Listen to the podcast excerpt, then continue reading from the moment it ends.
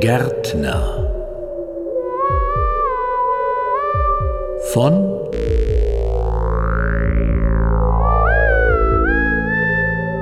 Urs Wittmer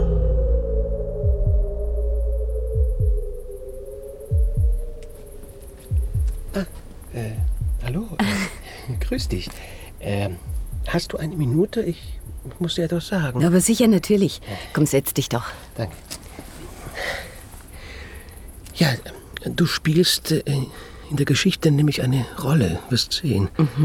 Nur zu. Stell dir vor, im letzten Sommer, äh, fünf, sechs Monate her, nicht, äh, mache ich eine Wanderung. Sonne, Wespen, die ersten Astern. Ja, und, und da komme ich an einem Haus vorbei, einer Besitzung, einem regelrechten Schloss in einem Park. Toll. Ja, ich, ich gehe einer niederen Mauer entlang. Ich schaue nicht besonders. Da sehe ich auf dem Rasen, einen Steinwurf entfernt etwa, eine Frau. Äh, Ein Mädchen fast eigentlich noch, in einem samtroten Kleid. Gewand, müsste ich sagen. Lange blonde Haare. Sie bückt sich, pflückt Blumen oder vergräbt etwas. Idem, sie dreht sich um und sieht mich an aus blau leuchtenden Augen. Ein Blick, sage ich dir. Wie Scheinwerfer, wie Halogen. Übertreib's nicht. War auch nur eine Frau. Ja, äh, sie winkte mir. Ich kletterte über die Mauer. Ich bin Mademoiselle Auger, sagte sie, die Tochter des Herrn dieses Besitzes. Wir suchen einen Gärtner. Sie sehen aus, als ob Sie dieser Gärtner sein würden. Und ich, weiß der Teufel warum, sagte ja. Wie aus der Pistole geschossen. Verstehst du denn was vom Gärtnern? Nein.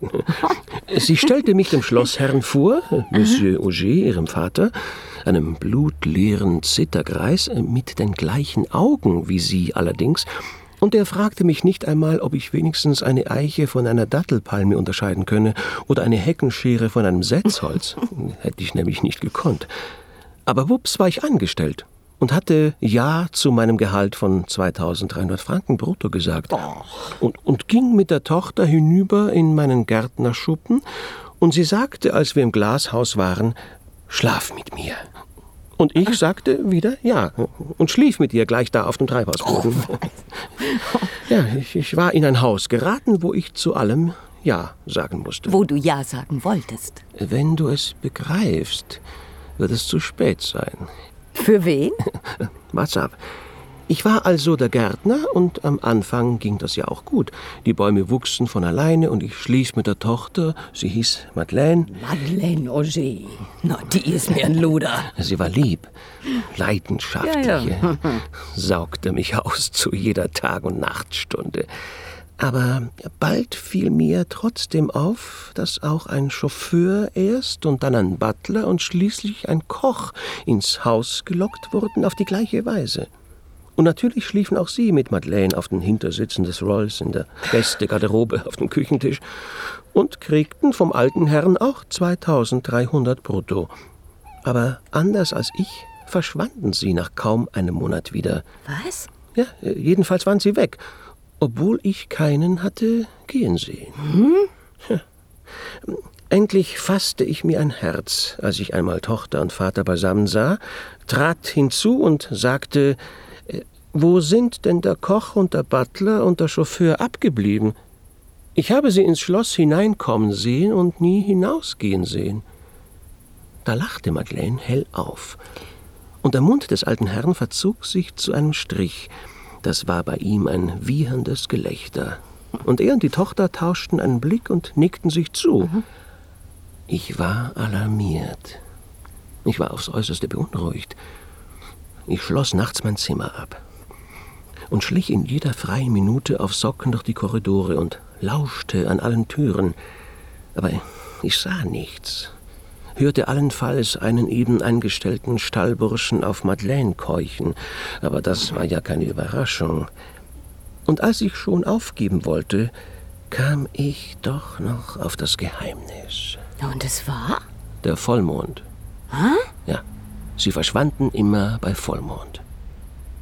Die Frage also war, warum überlebte ich einen Vollmond nach dem anderen? Und das, obwohl ich das schreckliche Geheimnis wusste? Obwohl Madeleine wusste, dass ich es wusste, obwohl sogar der alte Herr wusste, dass Madeleine wusste, dass ich wusste. Er hatte nämlich gesehen, dass sie gesehen hatte, dass ich sah, was dem Opfer, es war der Koch, geschah. Nachdem er glückselig, stumpfsinnig aus Madeleines Schlafzimmer zum Vater hinabgetaumelt war. Geliebter, rief Madeleine und fasste mich bei der Hand. Jetzt kennst du unser Geheimnis. Es ist unsere Lust, unser Fluch, unsere Natur. Auger, das ist kein französischer Name. Er stammt aus viel älteren Zeiten und heißt Oger. Wir fressen Männer, de père en fils. Wir saugen de mère en fille die Männer leer. Alle Töchter seit immer führen, wenn sie selber gesättigt sind, dem Vater die Nahrung zu, wenn der Mond voll ist. Immer beim vollen Monde. Und am nächsten Tag vergraben wir die Knochen im Park vor den Augen des nächsten Opfers. Das genau darum seinem Schicksal wieder entrinnen will, noch kann. Auch du, Geliebter, bist ursprünglich nicht mehr als ein Futter gewesen. Erst für mich, dann für den Papa. Aber der Vater stirbt. Schau ihn an. Eine Ruine nicht zu retten. Er wird den nächsten Vollmond nicht erleben. Er hat keinen Sohn, keinen Nachfolger, jedoch die Linie darf nicht unterbrochen werden. Ein ausgelassener Vollmond und aus ist's. Aus für immer und ewig. Ja. Aber auch ein Schwiegersohn kann, so sagt es das Gesetz, die Aufgabe der Oger erfüllen, diese Lust, diese verbotene Wonne. Nimm mich, heirate mich, ich gebe mich dir hin. Nimm diesen Ring. Und sie gab mir doch tatsächlich diesen Ring her. Wahnsinn. Ja, so dass wir jetzt ein Paar sind. Ich, ein Oger. Denn heute darf der Mann den Namen der Frau annehmen. Das ist das Gesetz. Du kannst dich bei mir verstecken, bis wir dieses Mördernest ausgeräuchert haben. In der Mansarde bist du sicher. Heute ist Vollmond. Äh, ich habe mein Handy dabei. Hier, ruf die Polizei jetzt. 117, brauchst keine Vorwahl. Versteht doch. Es ist das erste Mal, mein erstes Mal. Hey, hey, lass mich los. Da will ich mich dran erinnern können später. Hilfe! Nach dir wird der Alltag einkehren. Madeleine wird mir einen Gärtner nach dem anderen zuführen. Loslassen! Hilfe! Stallburschen, Chauffeure, Butler, die sie alle erst leer gesaugt hat, bis aufs Blut, das sie mir überlässt. Jahr um Jahr, Jahrzehnt um Jahrzehnt, bis auch ich ein Greis geworden bin. Nein! Und Madeleine, die immer noch gleich jung wie heute sein wird und die ich längst für meine Tochter halte, mit einem letzten Gärtner dastehen wird, einem kraftvollen Burschen, wie ich heute einer bin, und sagen, Papa, es ist dein Nachfolger, stirb jetzt, du hast fertig gegessen. Amen. Allein! Nein. Nein.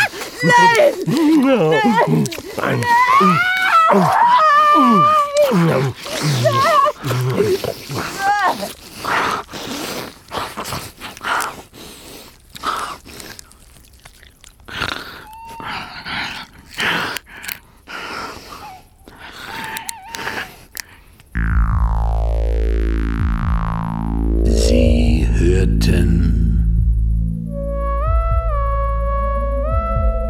das Schreckmümpfeli. Der Gärtner von